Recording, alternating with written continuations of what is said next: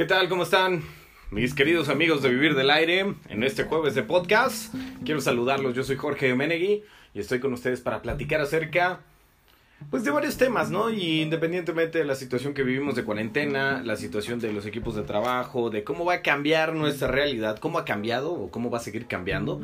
Fíjense que últimamente me he clavado con la cuestión de talento en cuanto a emociones, en cuanto a competencias emocionales. De hecho, estoy dando un curso para algunas personas, para tres personas para ser exactos donde hemos visto últimamente, la última clase vimos las emociones, ¿no? Y esto me viene a colación todo esto porque platicábamos que nos encontramos en una nueva realidad laboral que está inmersa dentro de una crisis sanitaria que en algunos países en Europa ya están pasando, en Asia también, y nosotros aquí en América apenas estamos pasando, por ejemplo, en México el pico más alto. Pero esta crisis sanitaria que se volvió económica y social y por supuesto personal, que de seguro nos va a afectar a todos, nos va a seguir afectando a todos. Eh, de hecho, esta enfermedad no va a cambiar, no va a dejar de existir. Por lo menos hasta que no haya cura, vamos a estar en un ambiente de mayor incertidumbre.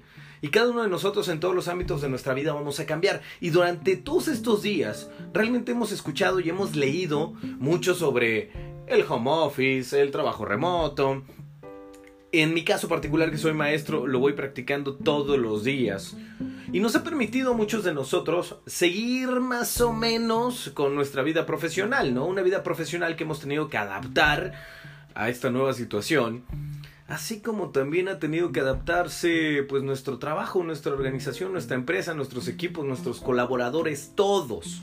Y tras todo, toda esta ola de cambios, toda esta nueva manera de trabajar basada especialmente en la tecnología como herramienta de cooperación, herramienta de relación, donde me he dado cuenta que la cuestión emocional a la hora de trabajar en equipo pues se ha vuelto extremadamente importante.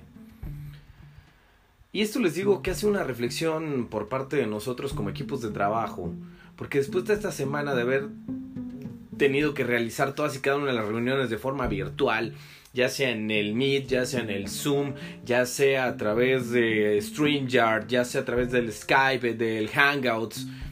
Hay varias herramientas, pero trabajamos igual en equipo. Cuando la relación es de forma presencial que cuando lo hacemos de forma remota.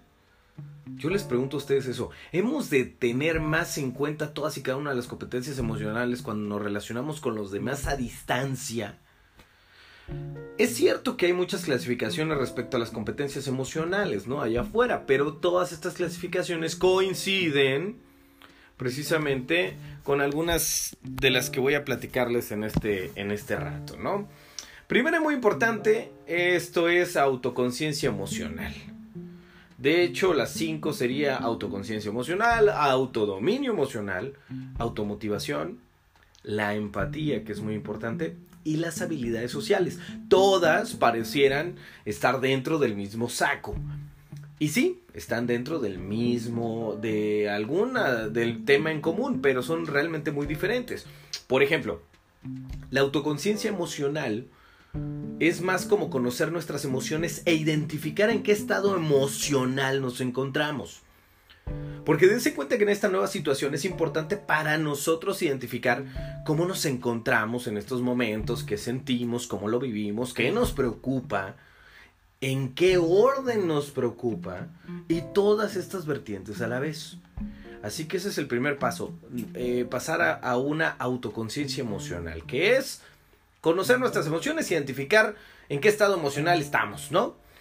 Eh, el segundo punto ya viene de la mano de un autodominio emocional, que es algo así como ser capaces de controlar el impulso que provoca la emoción y responder a situaciones complejas más allá de la reacción primitiva que se da en primera instancia o a corto plazo, ¿no? Esta nueva situación nos afecta a la hora de relacionarnos con nuestros colaboradores y al definir nuestros objetivos grupales a largo plazo.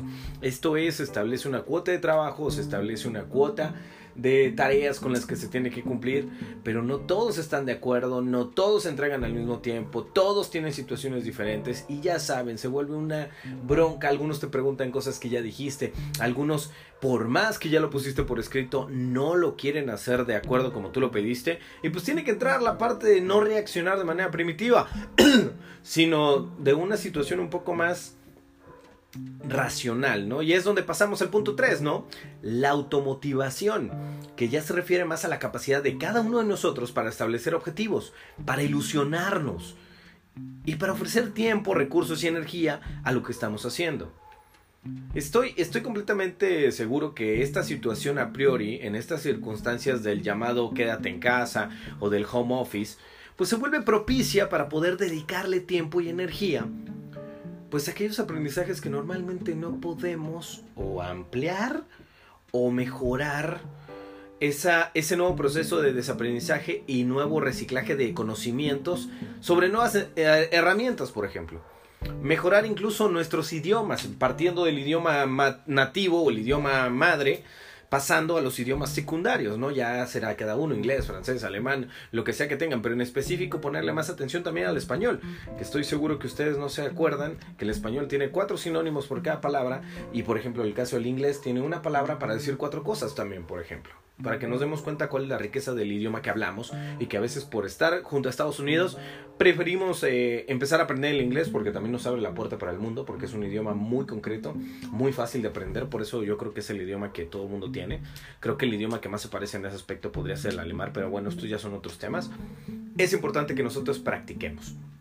El número cuatro tiene que ver con la empatía. Perdón un poquito si escuchan ahí mi rockera, pero la empatía es la capacidad, y me refiero a la empatía en competencia emocional, es la capacidad de ser consciente de los sentimientos, de las necesidades y de las posibles preocupaciones de los demás. En esta competencia damos un salto cuántico, mayúsculo, porque no es el yo soy más importante, sino el nosotros somos importantes.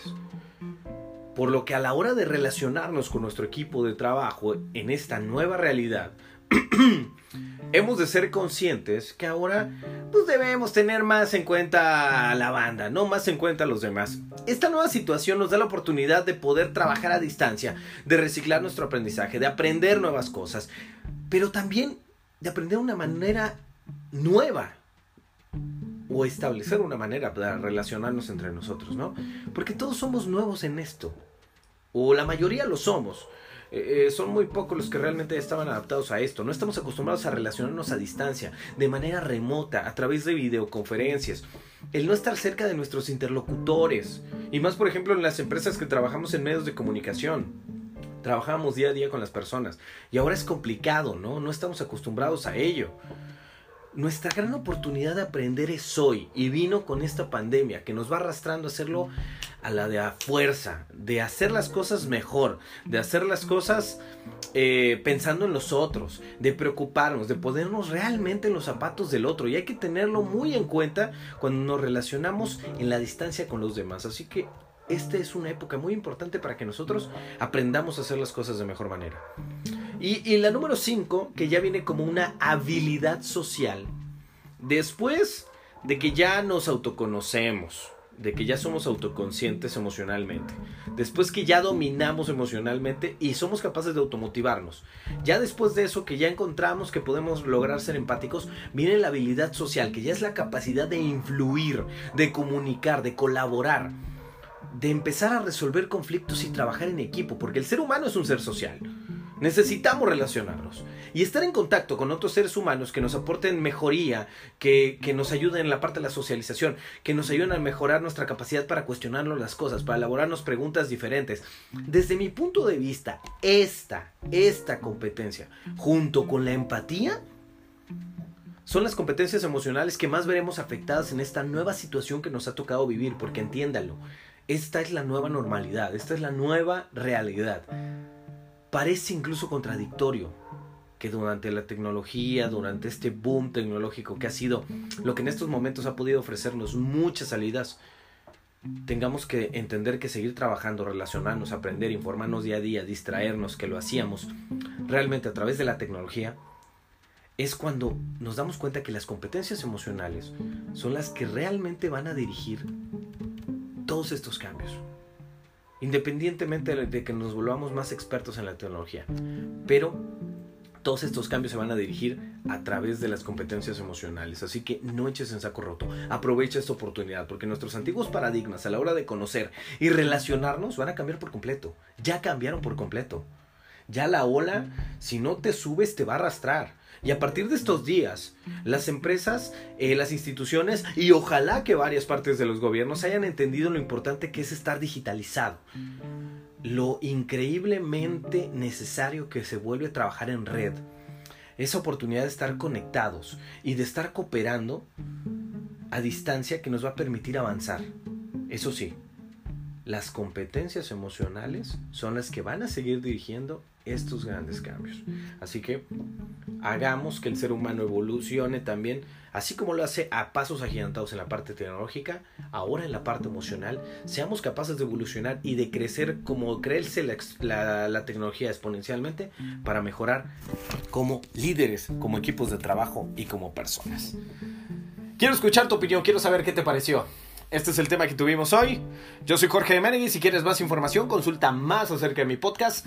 Todos los jueves y todos los sábados tenemos un episodio nuevo a través de Vivir del Aire. Búscalo en Spotify, en Anchor FM y a través de mis redes sociales. Recuerda que estoy como discapacitado capilar en Instagram y en Facebook.